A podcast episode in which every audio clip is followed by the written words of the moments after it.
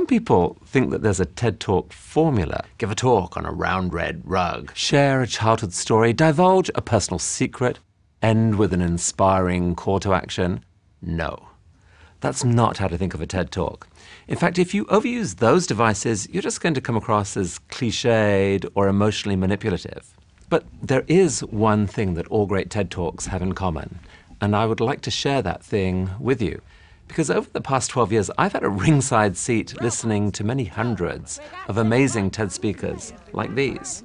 I've helped them prepare their talks for prime time and learned directly from them their secrets of what makes for a great talk. And even though these speakers and their topics all seem completely different, they actually do have one key common ingredient. And it's this.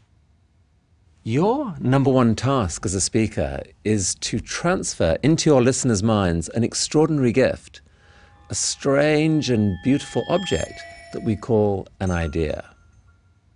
Let me show you what I mean. Here's Haley. She is about to give a TED Talk, and frankly, she's terrified. Haley Van Dyke.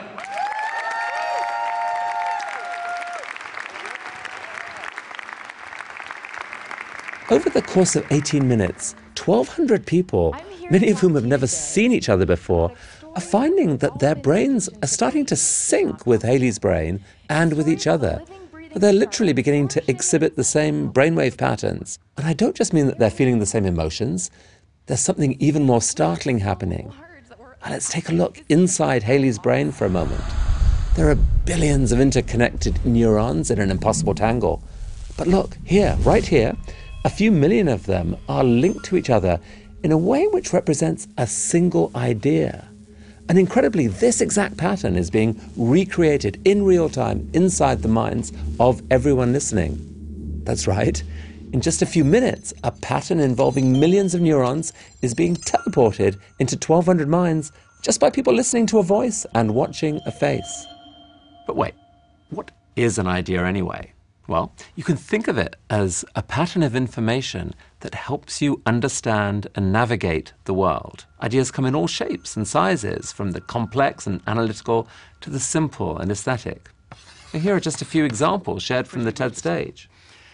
Sir Ken Robinson, creativity is key to our kids' future. My contention is that creativity now is as important in education as literacy, and we should treat it with the same status. Elora Hardy, building from bamboo is beautiful. It is growing all around us. It's strong. It's elegant.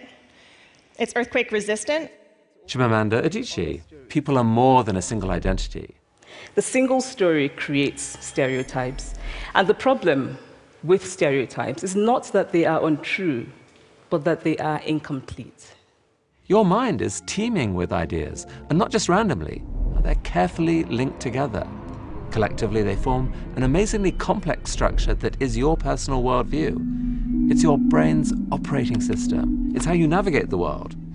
And it is built up out of millions of individual ideas.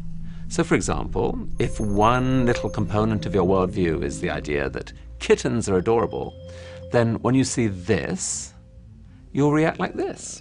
But if another component of your worldview is the idea that leopards are dangerous, then when you see this, you'll react a little bit differently. So it's pretty obvious why the ideas that make up your worldview are crucial. You need them to be as reliable as possible a guide to the scary but wonderful real world out there. Now, different people's worldviews can be dramatically different. Um, for example, how does your worldview react when you see this image? What do you think when you look at me? A woman of faith, an expert, maybe even a sister, or oppressed, brainwashed, a terrorist. Whatever your answer, there are millions of people out there who would react very differently. So that's why ideas really matter. If communicated properly, they're capable of changing forever how someone thinks about the world and shaping their actions both now and well into the future. Ideas are the most powerful force shaping human culture. So if you accept that your number one task as a speaker is to build an idea inside the minds of your audience, here are four guidelines for how you should go about that task. One, limit your talk to just one major idea. Ideas are complex things. You need to slash back your content so that you can focus on the single idea you're most passionate about and give yourself a chance to explain that one thing properly.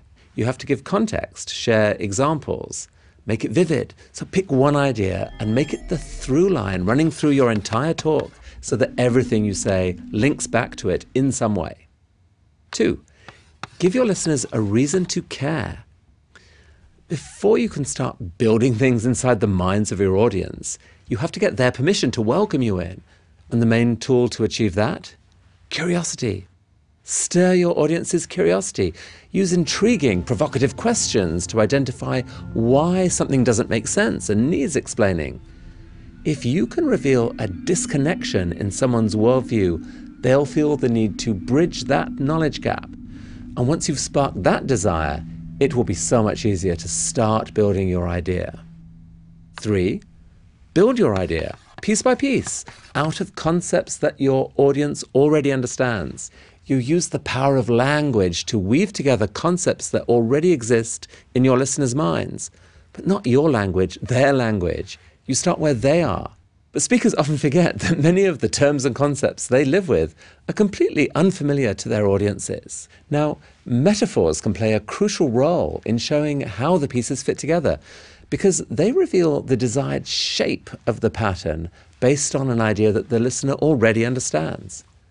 For example, when Jennifer Kahn wanted to explain the incredible new biotechnology called CRISPR, she said, It's as if for the first time you had a word processor to edit DNA. CRISPR allows you to cut and paste genetic information really easily.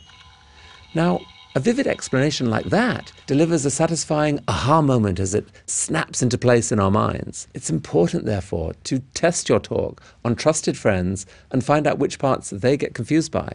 Four, here's the final tip make your idea worth sharing. By that I mean ask yourself the question who does this idea benefit?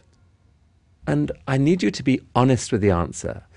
If the idea only serves you or your organization, then I'm sorry to say it's probably not worth sharing. The audience will see right through you.